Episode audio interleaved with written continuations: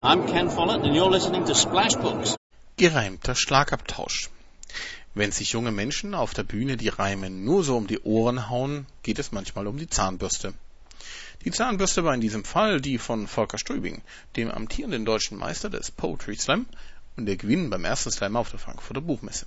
Bei dieser Disziplin, einer der lebendigsten in der derzeitigen Literaturszene, tragen Autoren ihre Texte live auf der Bühne vor Publikum vor.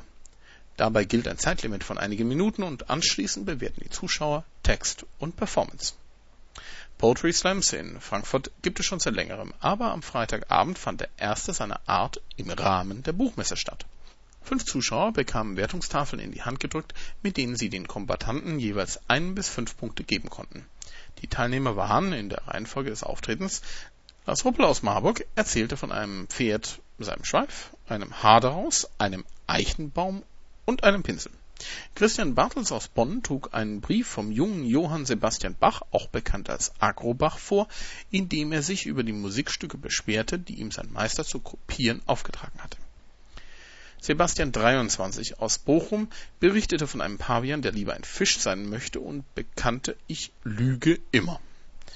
Martin Betz aus Berlin brachte große dramatische Monologie in einem Wort unter und bot dem Publikum schmerzliche Erinnerungen an die Freuden der Lyrik. Den Abschluss der ersten Runde bildete Graf H.H. von Hinten, der sich über ein schwedisches Möbelhaus und seine Kunden ausließ.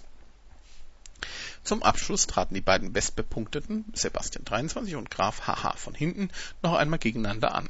Bei ersterem aß ein Huhn ein Ei und stritt sich mit dem Bauern über die Bedeutung dieser Tat. Der Graf wies einen jammernden Zeitgenossen darauf hin, dass er sich für die meisten Dinge in seinem Leben, seine Wohnung, seinen Beruf, seinen Partner selbst entschieden habe. Wieder entschieden die Zuschauer, diesmal noch direkter, denn der Sieger wurde anhand der Stärke des Applauses ermittelt. Das Glatschometer entschied schlussendlich recht eindeutig für Graf HH von Hinten, der die Zahnbürste des Meisters in Empfang nehmen durfte